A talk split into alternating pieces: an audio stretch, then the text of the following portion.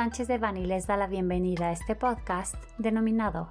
Aumento en la tasa de impuestos sobre la nómina para 2022 y nuevos impuestos ecológicos en Querétaro. Les recordamos que este material es únicamente informativo, por lo que no puede ser considerado como una asesoría legal. Para más información, favor de contactar a nuestros abogados de manera directa. El pasado 23 de diciembre de 2021 se publicó el decreto que reforma, adiciona y deroga diversas disposiciones de la Ley de Hacienda del Estado de Querétaro, incluyendo el establecimiento de un aumento en la tasa del impuesto sobre nómina de 2% a 3% en la base de dicho impuesto, así como nuevos impuestos ecológicos para 2023 con obligaciones formales en 2022, concretamente por la emisión de gases a la atmósfera, por la disposición final de residuos de manejo especial y peligroso y por remediación ambiental por extracción de materiales. A continuación se comentan brevemente cada una de las modificaciones, así como en su caso las oportunidades de interponer los medios de defensa correspondientes. A. Impuestos sobre la nómina. Con las modificaciones al artículo 72 de la Ley de Hacienda se modificó la tasa aplicable al impuesto sobre nómina del 2% al 3%. Ha sido criterio de jurisprudencia del Pleno de la Suprema Corte de Justicia de la Nación que la reforma a un precepto no da derecho a reclamar todo el sistema normativo, sino solo aquellos artículos que tengan una relación directa con el precepto modificado. Con base en lo anterior, solo podrían reclamarse el aumento en la tasa fija correspondiente, para lo cual, si bien existen elementos para impugnar la constitucionalidad del referido aumento, en el pasado los criterios del Poder Judicial de la Federación han seguido una tendencia a negar la protección constitucional por el simple aumento de tasas, dejando una carga al contribuyente de probar que el referido aumento resulta ruinoso o exorbitante sobre la base y objetos en que es aplicado. También es importante tener presente que la Suprema Corte de Justicia de la Nación ya validó recientemente la constitucionalidad de estos impuestos sobre nómina cuando se contemple una tasa fija sobre los mismos, por lo que consideramos que las posibilidades de éxito en un argumento así se ven notoriamente disminuidas. B. Impuestos ecológicos.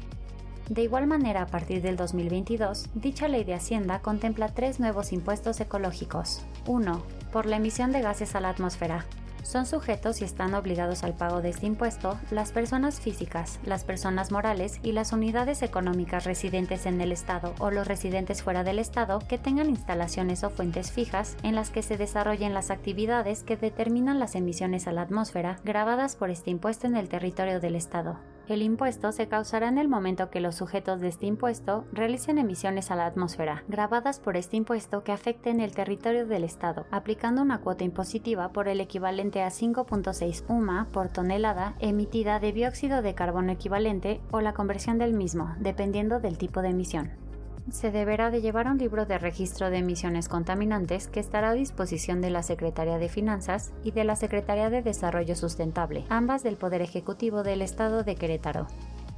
2. Por la disposición final de residuos de manejo especial y peligroso. Es objeto de este impuesto la disposición final de residuos de manejo especial en rellenos sanitarios, bancos de tiro o sitios de disposición final públicos o privados ubicados en el Estado, así como el almacenamiento temporal o confinamiento controlado de residuos peligrosos en el Estado, que al originar su liberación en el ambiente sean un constituyente tóxico o peligroso que suscite efectos de riesgo en la salud humana, a los ecosistemas o al equilibrio ecológico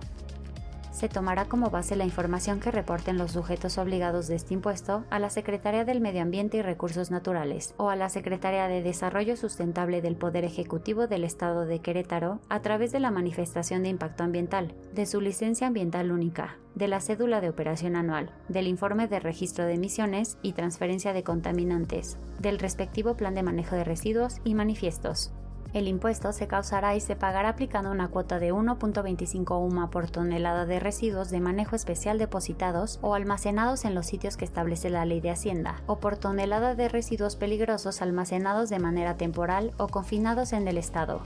Es importante señalar que en términos generales no constituirán base del impuesto los residuos de manejo especial o peligrosos que ingresen a cadenas de valor o vayan a procesos de valoración como acopio y almacenamiento, separación, reutilización, tratamiento intermedio, coprocesamiento, aprovechamiento, mejorador de suelo, así como los que establezca la Secretaría de Desarrollo Sustentable se deberá llevar un libro de registro de residuos de manejo especial depositados o almacenados en el que se identifique la cantidad en toneladas, fecha y el lugar de depósito o almacenamiento. 3. Por remediación ambiental por extracción de materiales. Es objeto de este impuesto la extracción del suelo y subsuelo de materiales que constituyan depósitos de igual naturaleza a los componentes de los terrenos. El impuesto se causará por cada metro cúbico que se extraiga de los materiales objeto de la contribución, con base en las cuotas siguientes. Minerales no metálicos de bajo impacto ambiental, arena, arenilla, tesontle, tepetate, tepecil, arcilla, una combinación de las anteriores, o aquellas de igual o semejante naturaleza, características o propiedades, 0.20 UMA. Minerales no metálicos de alto impacto ambiental, grava, granito, roca volcánica, basalto, mármol, ónix, roca travertino, rocas sedimentarias, rocas metamórficas y rocas ígneas o aquellas de igual o semejante naturaleza, características o propiedades, 0.50 UMA. Conforme a lo anterior, ahora los contribuyentes deberán cumplir con una serie de obligaciones especiales, como lo serán entre otras, empadronarse frente a la autoridad fiscal del estado de Querétaro, llevar libros de registro de residuos, señalar su domicilio fiscal en el estado de Querétaro, cumplir con la presentación de declaraciones informativas y la realización de informes de forma periódica según se señale para cada tipo de impuesto, además de realizar los pagos que por concepto de estos nuevos impuestos se generen. Para efectos de la aplicación de los nuevos impuestos ecológicos, consideramos que existen violaciones a múltiples disposiciones legales que podrían ser combatidas mediante medios de defensa específicos previo a analizar el caso concreto. Es importante señalar que recientemente la Suprema Corte de Justicia de la Nación ha emitido pronunciamientos relevantes en cuanto a los elementos para medir la constitucionalidad de impuestos ecológicos similares a los establecidos por el Estado de Querétaro. En nuestra opinión, de los referidos precedentes todavía se advierten elementos que permitirán la impugnación de la constitucionalidad de los nuevos impuestos ecológicos, lo cual deberá analizarse caso por caso en atención a las afectaciones que cada uno de ellos pueda generar. Las compañías que se vean afectadas por estos nuevos gravámenes deben de inmediato proceder al análisis de los posibles medios de defensa que puedan ejercer, incluyendo el presentar una demanda de amparo indirecto bajo la modalidad de impugnación de una norma autoaplicativa dentro de los 30 días hábiles siguientes a la entrada en vigor de las normas, plazo que vence el 11 de febrero del año en curso.